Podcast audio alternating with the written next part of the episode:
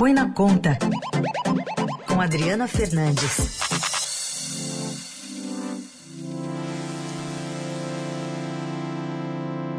Momento de falar de economia aqui na Eldorado. Oi, Adri, bom dia. Oi, Raíssen, bom dia, ouvintes da Eldorado. Sexta-feira, chegando. Muito bem, tivemos aí o adiamento para a semana que vem da votação da proposta que cria benefícios, turbina outros né, em período eleitoral, uma proposta temporária só até o fim do ano.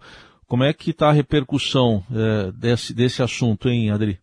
O Heisen, antes de eu falar da repercussão, a votação ela não pôde ser concluída porque o presidente da Câmara, Arthur Lira, ficou com medo da falta de quórum durante a sessão. Isso porque na comissão, na votação da comissão, é, que tem a comissão especial para, para que tem que antes né, analisar o texto, ela foi muito demorada, foi mais de seis horas e meia. A expectativa era que terminasse no, no, no final da manhã, mas o que ocorreu é que a oposição fez uma obstrução muito forte, é, queria adiar a votação, não, não foi, acabou sendo aprovada por maioria, e, o, e, do, e quando começou a sessão, a sessão do plenário para votação, é, o negócio ficou mais difícil porque o plenário é, por volta de 19 horas, o plenário tinha é, uma, um, contava aí com 307 da base governista, um, um número muito baixo, já que a, a PEC, né, uma proposta de emenda constitucional, precisa de 308 votos em dois turnos. É, o que acontece, Heisen, é que muitos parlamentares eles já estão irritados com o presidente Arthur Lira, com o ritmo de votações, eles todos estão querendo na, ficar na base, buscar a reeleição deles, ou para outros cargos eletivos, não estão querendo mais aqui a ficar na capital federal, no Congresso Nacional. Então, Lira, no plenário, ele falou que é, ameaçou com falta administrativa e, mesmo assim, os parlamentares eles foram embora.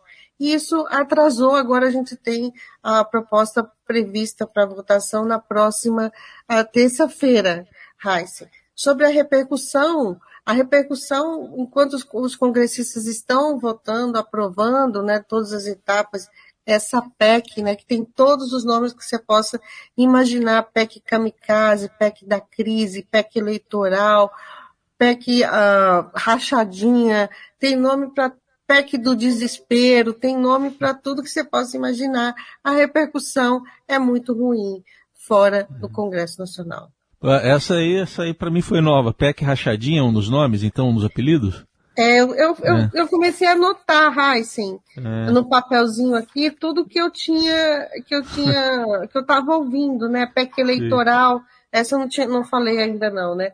PEC é. eleitoral, PEC das bondades, PEC dos benefícios. O governo tentou, é, como, como viu que a questão da PEC de kamikaze tinha pegado muito, porque foi o próprio ministro, não sei se, se vocês sabem disso, foi o próprio é. ministro da Economia, Paulo Guedes, que é, batizou essa, uma, a proposta que estava no Senado de proposta kamikaze, uma proposta anterior a essa, que acabou sendo apensada e, e aí foi a deixa para ganhar esse apelido de PEC kamikaze.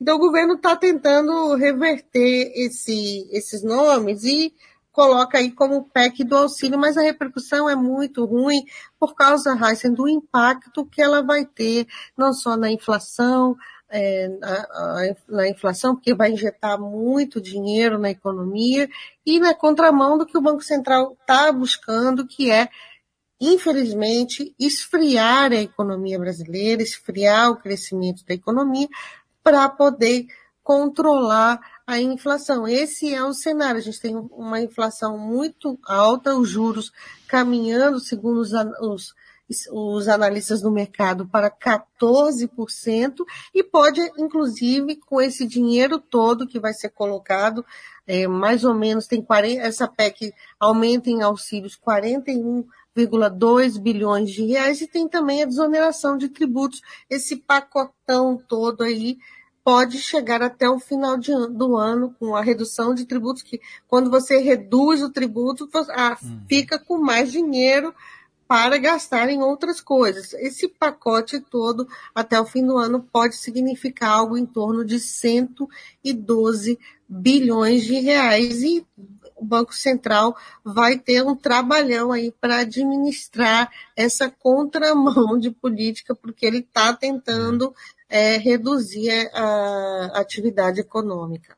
O Adri, quando a gente fala dessa PEC, é, envolve uma burocracia também. Por exemplo, tem que rodar. Vamos pegar aqui o Auxílio Brasil como um exemplo. É, vai de 400 para 600 até o fim do ano. Mas tem que rodar a folha de pagamento, não tem? Tem um prazo para isso? Tem que rodar. Eu tive conversando com o pessoal do Ministério da Cidadania. A PEC tem, tá todo mundo falando, ah, já vai dar em julho, já vai. Não dá. A própria PEC, ela está previsto para começar esses novos auxílios esses, em agosto. Então, o mesmo Auxílio Brasil, que é mais fácil, porque já tem todo mundo cadastrado, que o, o projeto é cadastrar, é, é, pagar quem está na fila, algo algo estão se esperando aí pagar 2 milhões de famílias, 2, 2 milhões no, novos benefícios, e já os outros que já estão, são 18 milhões de famílias já recebendo o Auxílio Brasil. Então deve ir para algo em torno de é, 20 milhões de famílias. Isso é mais fácil. Mas mesmo assim a PEC diz que tem que começar em agosto. Uhum. Portanto, o que a gente pode esperar é o pagamento em agosto. Esses são os benefícios do auxílio, do Vale Gás. Agora tem o benefício do, do Bolsa Caminhoneiro e também do Bolsa Aplicativo, que estão chamando Bolsa Uber. Então, esses sim vão ser mais difíceis. É muito, o governo não, não revela como é, vai trabalhar para colocar isso em prática. Bom, vamos ver então na semana que vem se vai ter força para aprovação, porque também tem o, o, próprio recesso parlamentar, né? Vai ter que tentar trazer esse pessoal, né, Adri? Vai tentar, mas assim, eu acho que o, o pessoal vai vir, vai votar essa PEC na terça-feira. Nesses próximos dias eles vão ficar nas bases, os parlamentares, hoje, tem sábado, tem domingo, tem segunda, vão ficar aí nas campanhas. Mas o que o, que os, o, o pessoal que está ali nos bastidores do Congresso falam é que tá, vai ser muito difícil uma onda aí de nova, um ritmo de votações como está agora. Mais difícil porque os parlamentares eles têm que cuidar da vida, eles querem se reeleger e precisam é, fazer campanha nas suas localidades. E uh, até para a oposição vai ser difícil votar contra, né, Adri?